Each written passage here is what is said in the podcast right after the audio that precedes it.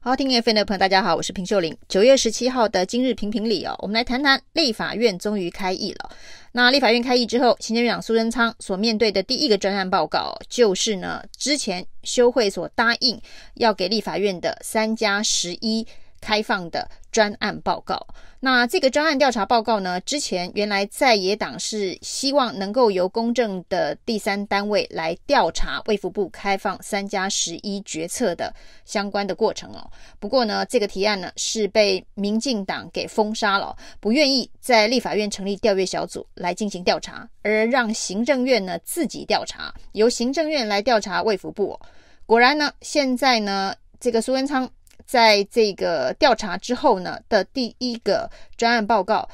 给了立委十二页的说明哦。那我们仔细的看了这十二页有关于三加十一决策的报告，那发现呢，果然就是由陈时中一人扛起，一人决定哦。之前陈时中曾经说过：“我决定，我负责哦。”那在这一个十二页的报告当中呢，可以看到陈时中呢就是认为说，啊、呃，这个之前呢，这个五加七。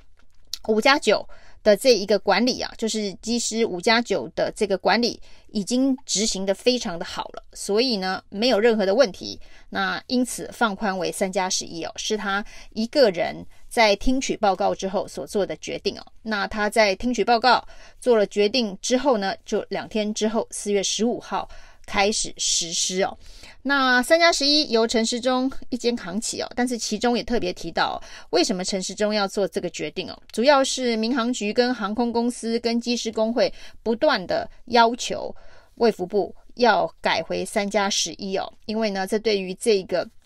机师的安全、飞行的安全，他们认为哦是有重要的影响哦，甚至呢在报告当中还发现哦，这个卫福部说民航局来要求的时候，一开始不是要求要改三加十一哦，而是呢要零加五加九，就是一天的居家检疫都不需要，是零天。的居家检疫啊，那五天是加强版的自主管理，然后呢，九天是一般的自主管理哦。就说呢，这是比较帛琉旅游泡泡，就是帛琉旅游泡泡都可以这么做。那机组员在经过了严格的管理之下，也应该是零加五加九。那这个报告内容呢，特别提到民航局曾经去函卫福部，要求这么做。那显然这件事情呢，要甩锅给民航局哦，都是民航局，都是航空公司，都是机师工会哦，不断的来要求哦，所以呢，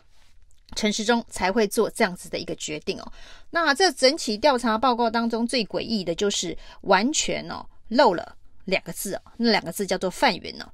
那范云呢，明明呢就在这一个三月底开了记者会哦，开了协调会哦，这个公文呢？开完协调会之后的公文还发函给卫福部哦，要求卫福部在四月十三号限期回复哦。那他强烈建议要改成三加十一哦，这么一个重要关键的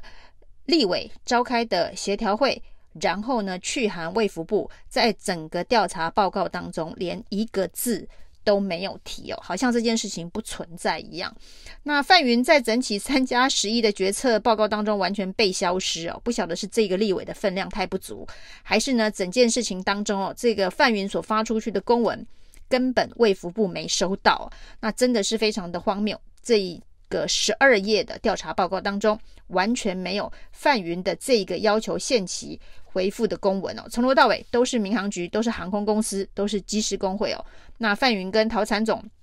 所开的这个会议内容呢，居然一个字都没有被写进这个调查报告。那这个调查报告当中呢，当然也帮陈时中开脱，就说他为什么做这样的决定哦，是因为呢，之前呢，机师。在纽西兰籍的这个机师，呃，啪啪照的事件之后呢，前去年的十二月底哦，那于是今年的一月初开始呢，这个管理就加严了，就从五加九变成了七加七哦，那比较严格。那在比较严格之后呢，严格了三个月哦。其实哦，这个卫福部哦，对于这个机师管理的这个检测的时间，真的都非常的短哦。第一次呢，刚刚开始的时候，其实呢，在去年三月份疫情刚刚开始的时候，对于机师的检疫要求是跟一般民众一样，要十四天的居家检疫哦。那这个十四天的居家检疫呢，只花了八天的时间就被推翻了。那八天的时间被推翻之后呢，这次呢，纽西兰机师从这个五加九加严到七加七，经过了三个月之后呢，又要求松绑，所以呢，后来就变成了五加九。结果呢，五加九三月份五加九才过一个月哦，那陈时中就重新评估哦，就一个月，我们这个政府哦的这一个评估期，这是越缩越短。一个月之后呢，他就说这五加九之后。机师的管理看起来是非常的严谨哦，于是呢，他认为他自己决定哦，那就可以改成三加十一哦，那跟范云一点都没有关系，主要大概是要铺成这样子的一个概念哦。经过了一个月的观察，发现五加九非常的 OK，所以呢，就放宽为三加十一啊。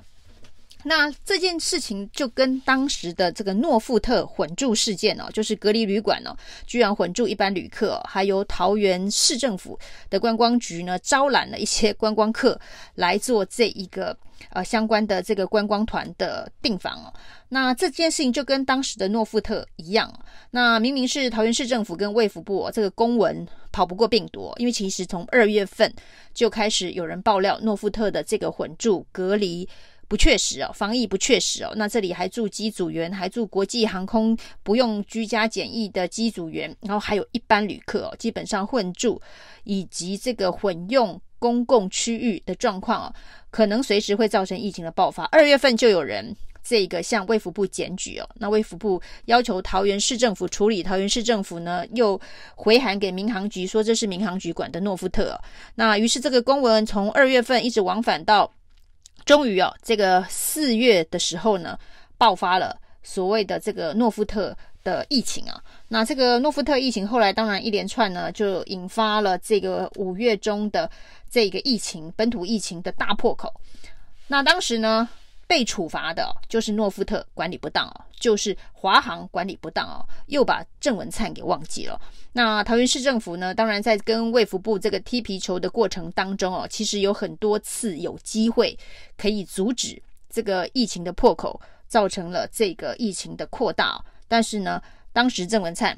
火速的开罚了诺富特，那把这件事情建立了防火墙，就跟这一次的三加十一的报告当中呢。火速的，完全呢，把范云要求要限期回复开放三加十一的公文呢、啊、消失啊。那不管是范云还是郑文灿哦，对民进党来讲哦，这都是属于政治层面哦，这个防火墙是绝对不能开。所以呢，在诺富特事件当中呢，即便公文跑不过病毒哦，这公文是在卫福部、民航局跟这一个桃园市政府之间跑来跑去哦，那跑输病毒的。这个公文呢，是在这些政府单位、政治人物之间跑来跑去，结果呢，最后被处罚的是诺富特跟华航。那这一次呢，这个三加十一的决策哦，那虽然范云开了这么一个直接施压的这一个协调会，那还要求卫福部限期回复。那陈时中呢，这个同意开放。他的理由是说，他观察了一个月的五加九呢，管理得非常好。那他难道会忘了二月份的时候诺富特的爆料，诺富特的这个事件呢？那大家好像当作完全不存在，所以他就说机组员的管理非常的严格，所以呢五加九可以变成三加十一啊。那不管是范云消失了，或是郑文灿消失了，这道政治防火墙哦，就是告诉大家这件事情呢的层级。就是在民航局航空公司、机师工会，或是华航，或是诺富特，绝对不是在这些高官的决策范围之内哦，都跟他们的误判、错误的判断没有任何的关系哦。那八百多条人命哦，就被这十二页的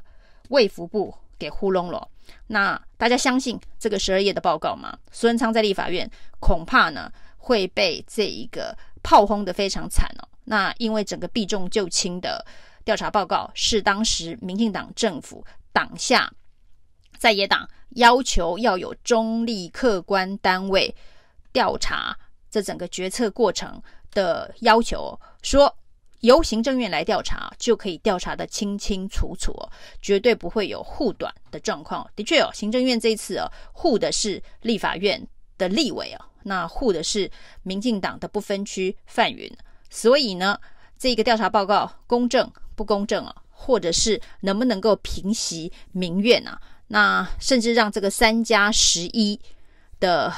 这个在台湾所造成的八百多条人命的代价，